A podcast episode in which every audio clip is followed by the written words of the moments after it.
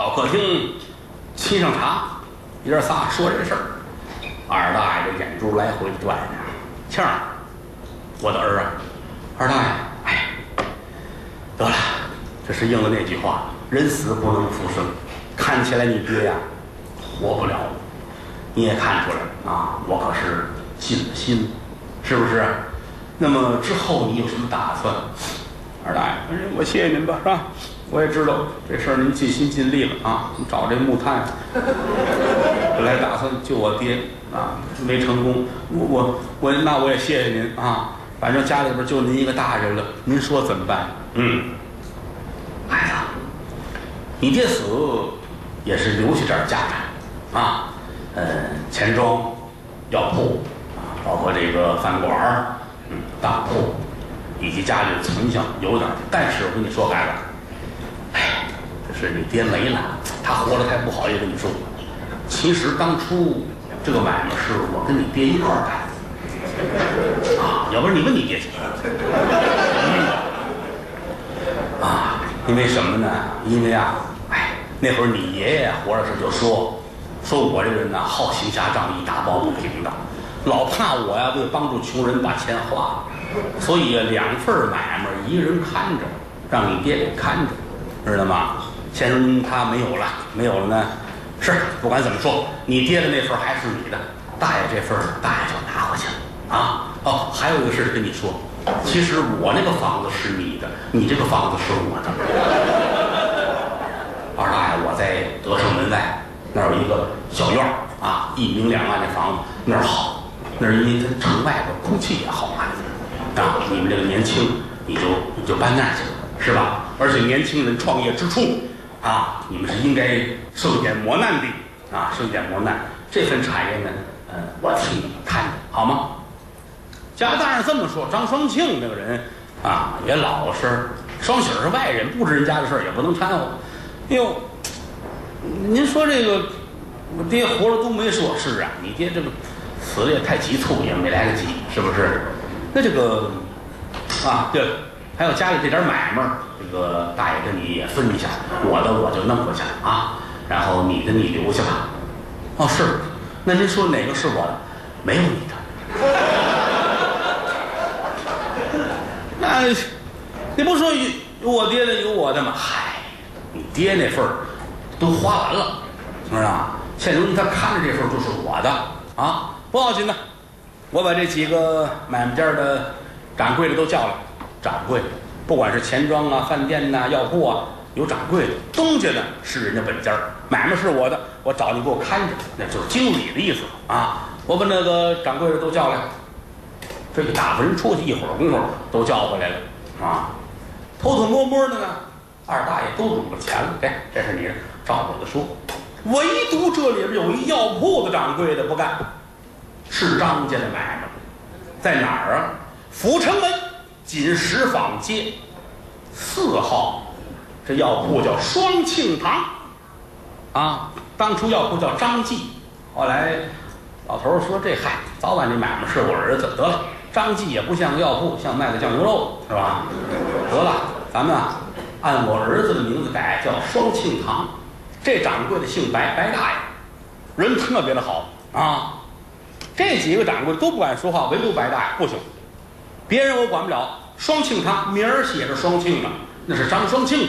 孩子小，长大有一天他说要我给他啊，他要之前我看着，每天卖多少钱我写账，三天给他拿回钱。啊！别人要想霸占这份产业，我姓白的不干，摔门就出去了。就说人呐，到哪儿都是有着仗义的。二大一瞧，也不能闹得太过分。得了，双庆啊，这个双庆堂药铺，我就恩典给你了，还落一他恩典给人家孩子。啊，嗯，其他的买卖我就收回来了，好吧？你呢？这样吧，我看你跟双喜儿，你们俩不错，哈。嗯，双喜儿不是也没准地儿住吗？哥俩就住在一块儿吧，跟亲哥们一样，也不必跟别人说，就说你们是亲哥俩。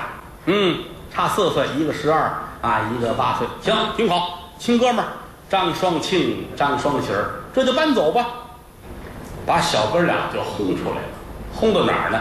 就咱们刚才说的德胜门外，啊，有一个小院儿，小院儿呢有两间厢房，正房是三间，是一明两暗。什么叫一明两暗？是连三间的房子，正当中这间是客厅，东边一间，西边一间。东边这间是张双庆住，西边这间是张双喜住。您可记住这房子的格局，日后捉妖精闹鬼都跟这房子有关系。这儿说完了，俩孩子归置出来，实际是给轰出去了啊！万幸还有锦石坊街四号双庆堂药铺，小孩们呢三五天来一趟，白大爷把钱给归置好了，但是整的给你们存着，小孩儿没把握，拿出去瞎花怎么办呢？够你们日常开销就行，剩下钱都给你们存好了，都是明账。有一天娶媳妇了，上这儿来拿钱。看着你成家立业，我也对得起你爹。张双庆万幸有这么一个白大爷，啊，打这儿起，小哥俩就住在了德胜门外。二大爷呢，就住在城里大将这胡同，住这好宅子。有话则长，无话则短，一眨眼好几年可就过去了。这一年，张双庆已然十九岁了。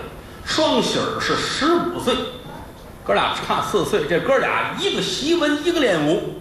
张双庆喜欢练武，请的老师教自己什么叫长拳短打，全都学得会。而且这双手善使飞镖，啪这扔出去，说打眉毛不打眼睛，就这么准。张双喜儿念书，找了一学堂去念书去。哥俩习文练武，就算日子过得不错，外人都不知道，以为是亲哥俩啊，其实是异姓兄弟。但是当亲哥们走，这一天赶上清明节了啊，学堂里边放假，先生说了，清明了，回家该上坟上坟，该烧纸烧纸，啊，回家吧。双喜儿回来了，哥哥呢也回来了。张双庆刚找了一好活儿，九王爷府里边招看家护院的，他去了，到那儿就相中了。九王爷喜欢他，十九岁小伙子，长得也精神，身上能耐也好，留下他吧，就留下了。今天清明也放假，哥俩回家来。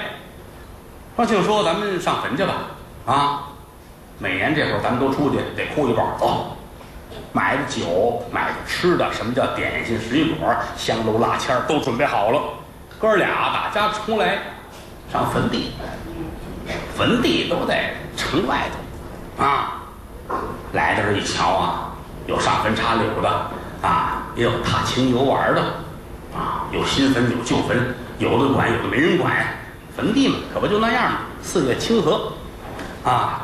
南北山头多木田，清明祭扫各焚燃。纸灰飞化白虎铁，泪血染成红杜鹃。日落狐狸眠冢上，夜归儿女笑灯前。人生有酒须当醉，一滴何曾到酒泉？啊！来吧，哥俩来到这儿，到哪儿啊？到张双庆他父亲这坟头这儿，这儿哭烧纸啊！当然了。不像小的时候，小的时候每次哭了挺伤心。逐渐大了，咱也哭，但不像那会儿这么撕心裂肺了。哭了会儿，弄点酒地上一撒，供果都摆上啊。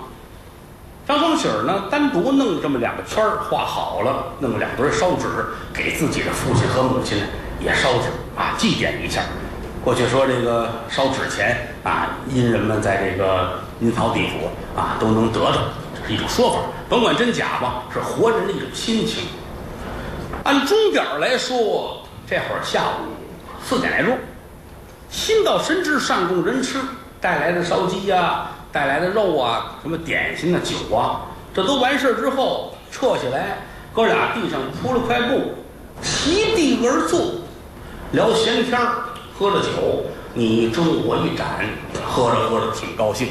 双膝儿感慨：“哥哥。”哎，我是没想到，我还有这么一个好日子过。得亏咱哥俩认识，要不然我这会儿啊，我不定上哪儿要饭去了。双清说：“兄弟，你别这么说，咱哥俩这是缘分啊。现如今说句良心话，在我心里就觉着你就是跟我一个娘生的亲兄弟。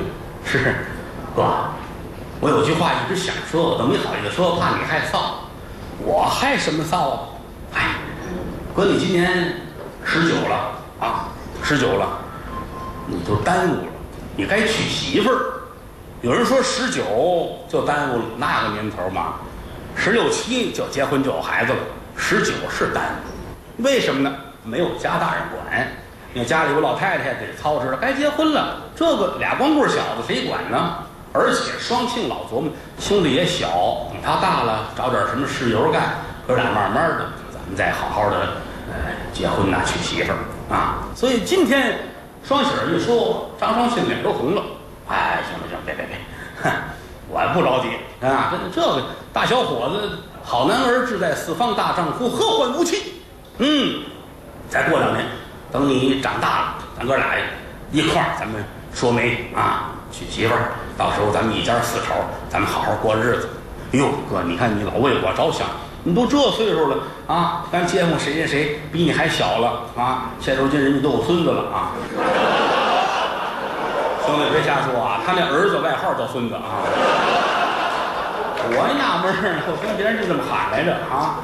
不，我就盼着你，哥哥，你要是不娶媳妇儿，兄弟我永远的不娶媳妇儿。哎呀，兄弟，你说你这是干嘛？来来，喝着喝着喝着，啊，这端起杯来，一饮而尽。像我们这个练武的人呐，哎，儿女私情看得太轻，不往心里去啊。也许是缘分没到吧，有一天缘分到了就行了啊！说着话一回头，离着不远处啊，那儿有一个坟，这个坟可能是有年头没有人上，这坟都塌了，而且呢，这棺材露出一角来，就在这棺材缝儿里边夹着一块红裙子，女人穿的裙子红颜色的，啊，这裙子在棺材外边耷拉着。张双庆端酒杯一回头，哎，对不对，你别看哥哥没娶媳妇儿啊，我跟大人是一样的，我什么都懂。站起来，可是有点喝多了，晃晃悠悠端着酒杯来到棺材这儿，端着杯在棺材帮上啪一磕，乖乖酒来。说笑话啊，乖乖喝酒啊，嘿。喝酒他能答应吗？青天白日，乖乖饮酒来。说着话，端起来自个儿一扬脖，滋喽，可就喝了。张双喜跟这乐，好哥，你胆儿真大啊，敢跟鬼喝酒啊！我认识他，他叫乖乖啊，我要跟他喝酒。哥俩聊了会儿天，说了会儿话，天儿可就快擦分了。归置东西往家走，到家去呢，也不是特别的饿。沏了壶茶，喝点水，又聊了会儿天儿。现在钟点说七八点钟，睡觉吧。那年头也没有电视可看，七八点钟可就躺下了啊。正当中是一间客厅，一左一右，西边住的张双喜儿，东边住的张双庆。张双庆喝酒喝多了，躺下就睡着了，睡得这踏实。耳听得桥楼上鼓打三更。张双庆这屋这门帘啪嗒一挑，又打外边一股子旋风，有东西就站在了床头。张双庆是练武的人，虽然说睡着了，也喝了点酒，但是有所察觉。迷蒙中一睁眼啊，就觉得眼前呐恍恍惚惚是一个人形。就这么一错神儿的功夫，啪一下子亮了。刚开始黑乎乎啊，瞧不真着是什么。就这一错眼神儿啊，眼前亮，站着一姑娘，千娇百媚，长得多漂亮！跟您这么说，一想之美。什么叫一想之美？每个人心中啊，说对这女的好看程度，他这个理解角度不一样。有的就觉着。瘦子好看，瘦高个儿啊，有的就喜欢胖子，娶一媳妇三百来斤，这多款式啊，撞门面这个哈，你看我这这看着横这个哈，每个人想法不一样，所以说闭上眼睛，您就琢磨一想之美，你认为天下的女人长什么样好看，这姑娘就长什么样，眉梢眼角说不尽这万种的风情。张大爷这一撩背，可就坐起来了，四目相对，当时愣了，啊，真漂亮！前文书咱们说了，十九了，啊，那个年头十九没娶媳妇儿，可就够晚的了。你不像现在啊，五六十没结婚的都有，那是耽误。过去说十六七娶媳妇儿了，十八九有孩子满地跑，那是很正常的事情，啊！一打愣，太漂亮了，人人呐都有这个心，啊！过去有那么句话，哪个少女不怀春呢？哪个男的不喜欢漂亮小姑娘是吧？这么两句古话，嗯，说法不一样，我这翻译过来，省得大伙听不明白，就愣这儿了。千言万语说不出来，说什么呀？您哪来的？您贵姓？说不出来了。这女的乐了，一撩这裙子，就坐在炕沿上了。你叫张双庆啊？呃，姑娘，夜半精深，你我这他也不哪那么仨人儿嗯，说不出来，心噔噔跳，是纳闷，您怎么意思？这是？姑娘乐了，我问你，你看我是人是鬼？就这一句话，问到心窝里边儿啊！坐在这儿，张大爷也琢磨，这是人是鬼啊？又不敢问，那还真是人，万一我一问，给人着急了，不合适啊！没想到人家姑娘先说：“你瞧我是人是鬼？”我我瞧你，瞧你是人，可这天下事儿。也难说啊，您到底什么品种啊？姑娘乐了，我是人呐，啊！今天白天我瞧见你了，清明佳节上坟插柳，我们去的晚，瞧见你们哥俩跟那儿喝酒来着。临走的时候，我无意中瞥了一眼，瞧见郎君你少年英俊，啊！我觉得日后你必为国家栋梁之才，故此奴家我不揣冒昧，夜半精神前来投奔。哦，这两句话，张大爷十分受用，夸的都是好话。你了不起，长得也精神，以后啊，你一定会如何如何，有什么什么成就。所以晚上我找你来，合情合理，而且是捧着说，啊。你这样一来，人都爱听好话，有怀疑的东西说不出来。你要不信，你换个方法。我今儿瞧见你了，长得跟酸梨似的啊！这不晚上大家出来，憋着抽你来的啊！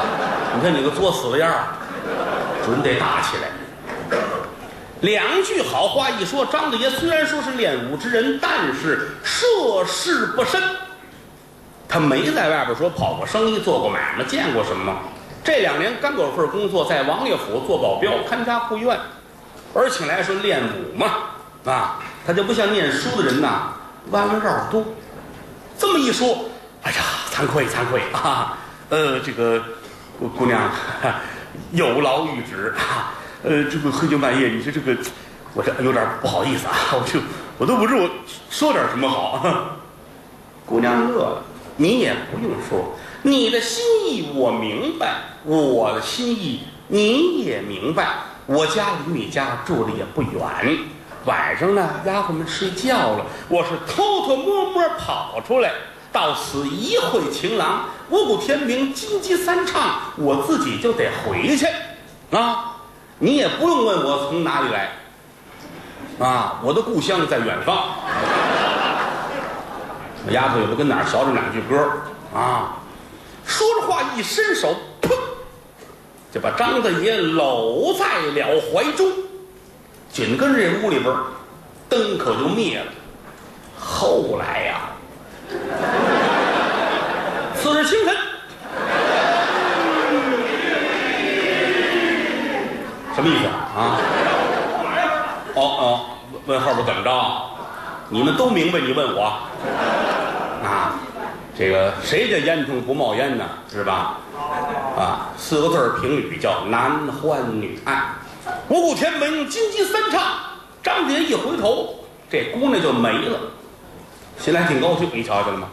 啊，来无影去无踪，这挺好的，也就没往心里去。其实说句良心话，多想一想，这里很多破绽，谁家大小姐黑更半夜满处瞎跑啊？啊，那插着门怎么进来的？一概都没想。一天、两天、三天、四天，接着十来天，每天是夜去明来，天天有。哎呀，这个张双庆铁打的身体他也受不了啊！啊，您琢磨呀，白天得上王府那儿当差去，啊，晚上家里边还接接外活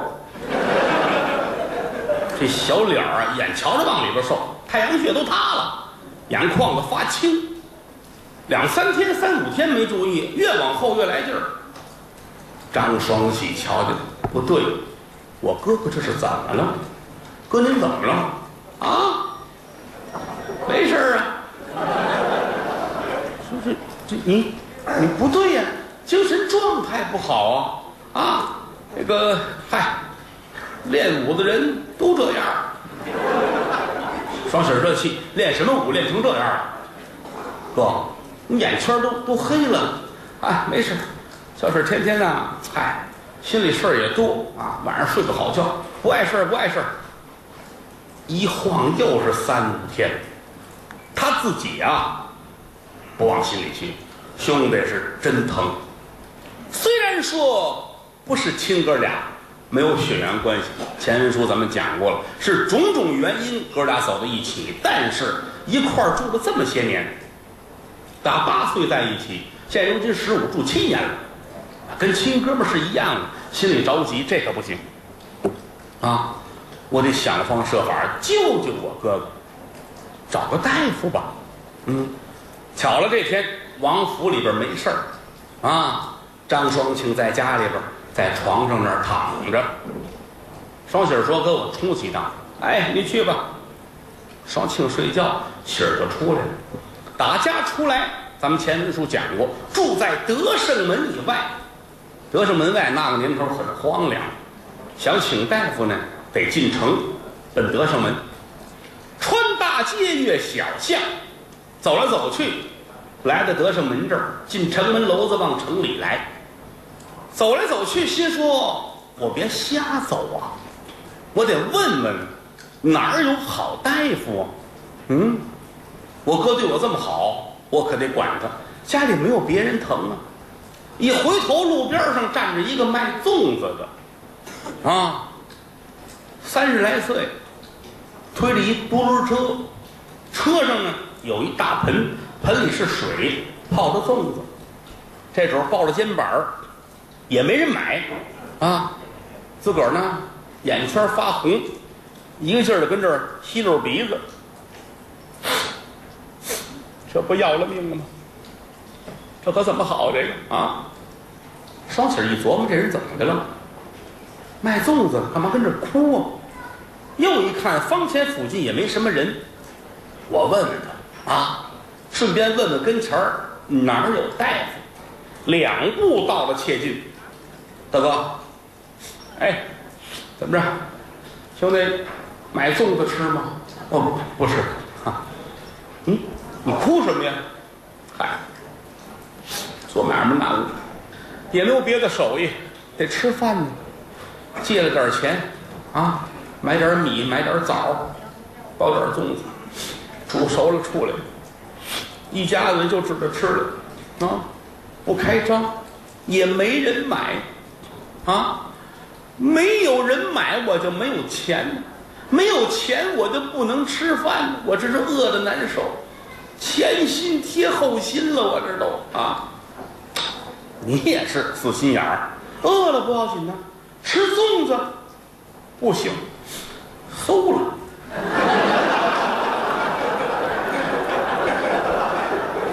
张双喜点点头，饿死你都不多。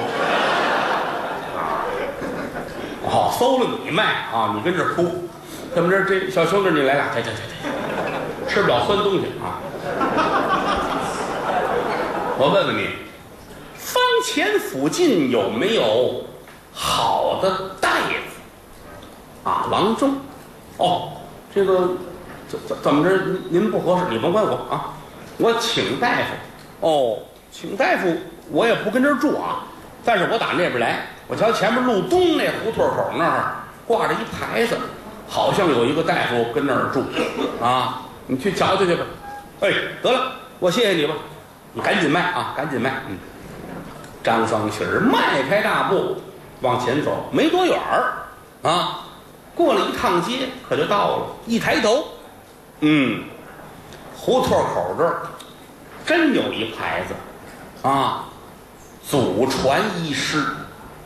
这先生姓庞，叫庞京啊，姓庞的庞，京呢是晶莹剔透的晶啊，三个字，祖传医师庞京先生寓所巷内四号，胡同里边四号。张双喜儿，大伙儿知道，念过书，但是没怎么念过书，有的字儿认识，有的字儿啊有点二乎。看半天，这是个大夫，四号啊，这叫什么呀？庞晶。看半天，废品。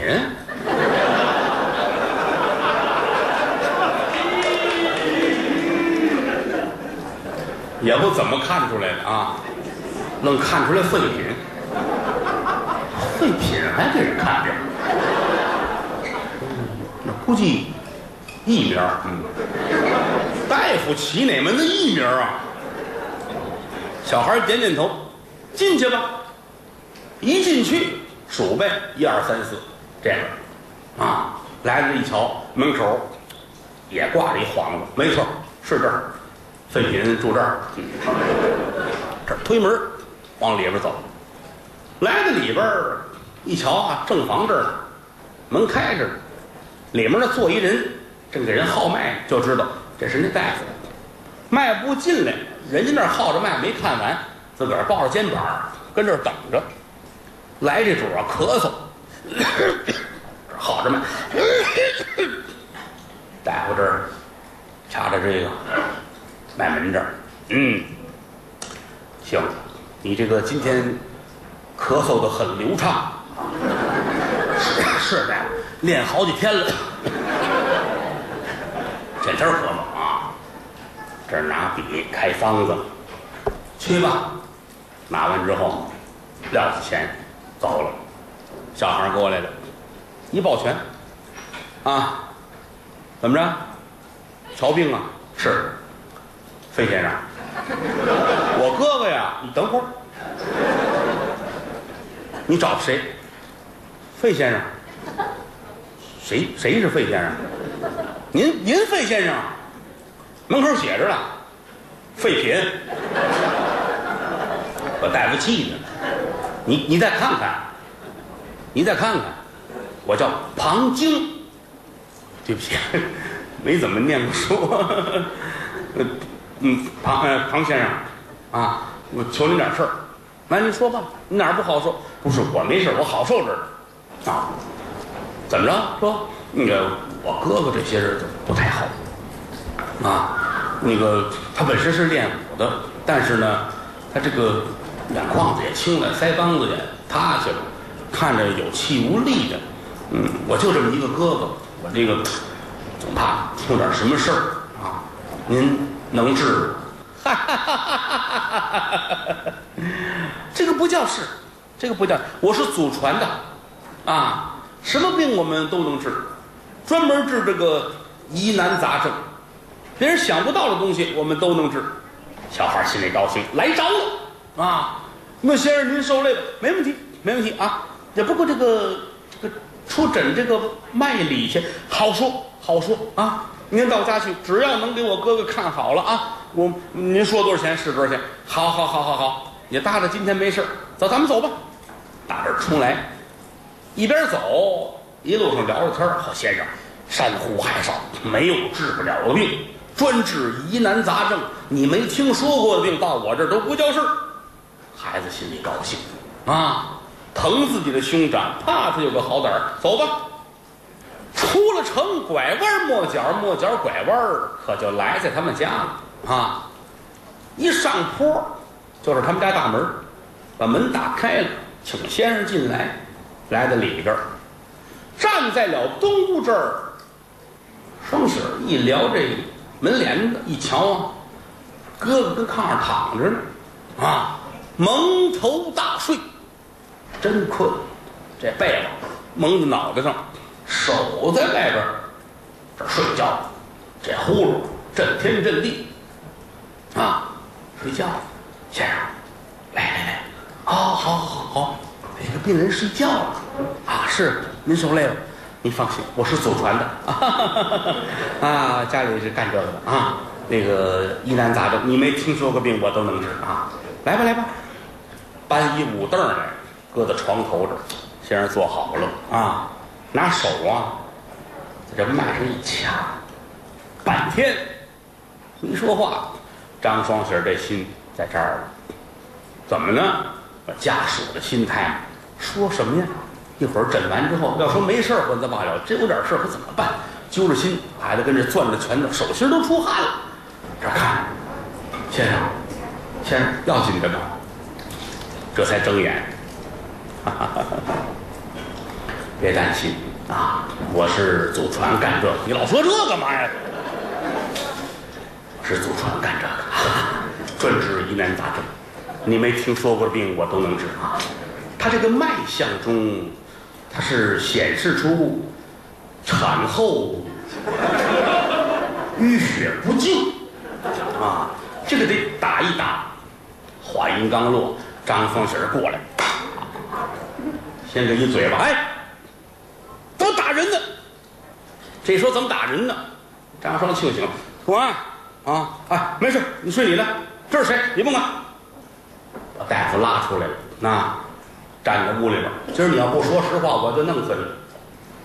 说，祖传多少辈儿？打我哥哥就干这个。你那叫祖传吗？不是，我没骗你啊。一个我哥哥小名叫庞祖啊，祖传的，他教我的。另外，我说都实话，疑难杂症你没听说过的，你你也肯定知道，对吧？我说这个产后淤血不净，你哥哥得这个是不是很奇怪？别废话，你就是进门没看清楚。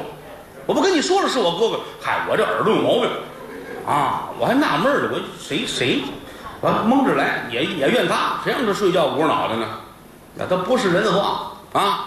今天咱俩没完，你没完，我还没完呢啊！你打了我不行，你给我道歉。双喜儿乐了，哦，我还得给你道歉。那我觉得你有不对的地儿，那就这样吧。张双喜说：“咱俩呀，一对一脚的踢，好不好？我踢你一脚，你踢我一脚，完事呢，我再踢你，你再踢我，踢到最后谁受不了了啊？谁道歉？那就来吧，来吧。”大夫真实的啊，一猫腰把这屁股冲着张双喜啊，张双喜浑身的劲儿啊，都搁在这腿上。十五六大小伙子正是愣的时候，一抬脚，我去你的！啪，在这一脚，大夫吧唧进来的时候也没关院门。刚才咱们说了，他们家在坡上，一上坡那门是他们家啊。二十分钟之后，大夫回来了，打屋里踹到院里，出了院门，下坡往那边走。都差点掉河边去，这缓半天这才回来啊！这进门啊，张双喜看着他，你干嘛？该我踢你了。双喜乐了，我错了，你走吧。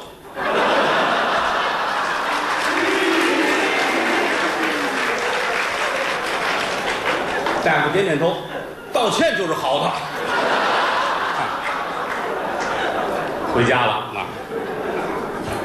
回过头来，二爷张双喜坐在中堂，闷闷不乐。怎么呢？听着屋里边呼声震天，大爷又睡着了。庸医怎么胡闹？不在我的话下，但是我哥哥这是个茬儿，怎么办呢？真往心里去。想来想去，有了，我得找一明白人啊！家里有老人。去问老人，要不过去说嘛，家有一老，强似一宝啊。他们家就一老人，前文书讲了，就是霸占家产的那二大爷。那么说，想起来这一老是谁呢？前文书咱们讲过，阜成门锦石坊街那儿有一个双庆堂药铺，是人老张家祖上留下来的，是张双庆的。只不过呢，有一白大爷跟那儿盯着买卖当掌柜的，啊，他跟那儿盯着。那老大爷人不错，我去问问他，看他有主意没有。想好了，这会儿呢也中午了啊，哥哥那儿也起来了，下午啊得上王府去一趟。哥俩好歹吃点东西，时顿完了啊，这一块儿出来。双庆说：“你干嘛去？”说：“没事哥，出去遛个弯去，一会儿回来啊，想着看好了家。”哎，哥俩一东一西，可就走了。不说张双庆，单表张双喜，拐弯抹角来在了锦石坊街，找到双庆堂药铺，卖铺这儿进来，啊，小伙子看见哟，二爷您来了，知道老张家二少爷，哎哎哎，那个白大爷呢？哦，后院呢，啊，那盘货呢，我请去啊，往后边去，一会儿功夫把白大爷请出来了。前文书咱们说过，白大爷是好人，啊，张双庆他父亲死的时候，家里这些个买卖家掌柜的都变了心了，都接了二大爷的钱，唯独人家白大爷分文不取，毫厘不要。人家说了，我看着这份产业是替老东家看的，少爷还小没成人呢。有一天他要是娶了妻成了家，买卖原业归宗，我是掌柜的，人家领我一东家，我不能对不起。啊，这么一个好人，这说着话，打后边白大爷来了，六十来岁啊，花白的胡子，慈眉善目，到，双喜儿来了，哎，白大爷坐那儿，坐那儿，坐那儿，喊伙计去沏水去。那小伙计这沏茶，倒好了，往这一坐，怎么今儿来了？不是日子呀？为什么说不是日子呢？咱们前文书讲过。白大爷给他们哥俩盯着这买卖啊，有固定的时间，说到时候你们过来拿钱来，特别整的钱给你们存上。一般的日子钱呢，平时买东西钱呢，给你们都包好了，隔三差五说好了啊，过来来拿来。说你今儿来的早了，我还没给你预备。不是，白大爷，我不是来拿钱来的，我是求您帮忙。哦，孩子，你说怎么回事？儿。从头至尾如此这么般把事儿全说了一遍。大爷，我小我不知道，但是我想问问您，您经得多见得广，我哥哥这是不是中了邪了？白大爷点点头。异性有情，非异性同胞无异网同胞。别看这哥俩没有血缘关系，但是这份感情真好。老头点点头。二少，你说的对，啊，老年间就听大人们说了啊，说谁家闹鬼了，让妖精迷了，让鬼给迷了，有这事儿。但是这些年我也没遇见过，啊，不过听你这么一说，我觉得这里边儿可能是有事儿。咱们这样啊，今天你哥回家吗？回家。我们一块儿出来了，他上王府了。他说有东西搁在那儿，得拿回来。今晚上好像不值班啊，今天在家。行，今天晚上你别睡觉，你仔细听，看看你哥哥那屋里到底怎么样。他要是躺着就睡着了啊，一觉到天亮，你来告诉我。如果说有点什么不一样的变化，你可别惊动他，你也别声张，也告诉我。咱们再想下一步的对策。不过据我分析，你哥哥是中了邪了。行了，大爷，我就问您一句话：如果真中了邪，您有办法吗？啊，行，咱们商量着来，试一试。我不敢说成，但是真有事儿，我喝出这条老命去，我也得把他救回来。我谢谢您。小孩打这儿出来，噔噔噔噔噔噔往家走。回到家买点菜，准备准备吧。啊，头天黑呢，张双庆也回来了，哥俩吃饭聊天说闲话，跟没有事一样。撤去了残羹，掌上灯，到二更天左右，哥俩都困了，睡觉吧，吹灯睡觉。张双庆回东屋，张双喜回西屋，但是张双喜也没脱衣服，也没睡觉，就跟着等着呢，因为不知道会出什么事儿。耳听得桥楼上三更三点，恍惚就听见有人笑，自个儿一激灵，哈，这声音很奇怪。要是哥哥笑，我知道，但这不是，是个女人的声音，啊，好像很娇滴滴似的，坐起来了啊，先聊自个儿这帘儿，没敢大撩开啊，撩开缝。往外看，就觉得不对劲儿。哥哥那屋恍惚惚有人影晃动，点点头，心说这不定是什么，我参观参观吧。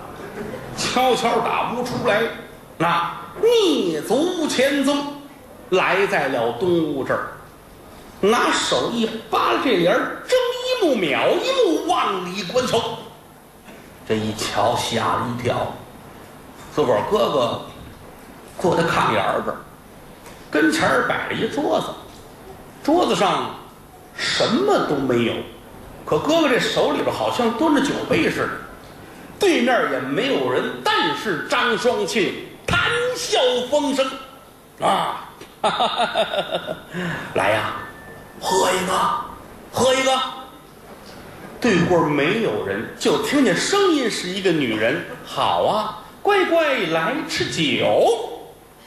啊，这儿喝着，张双喜跟外边看着，毛骨悚然。列位设身处地想一想，你们跟这儿坐着，这台上没人，有声音，那是放的录音。啊，小孩儿啊。从脑瓜顶儿凉到脚后跟儿，我的天爷！老听人说闹鬼闹鬼，今儿我算瞧见了。哈！你瞧哥哥跟这高兴，连说带比划，这不要了命了。转身回屋来，不敢进去，不知道出什么事儿了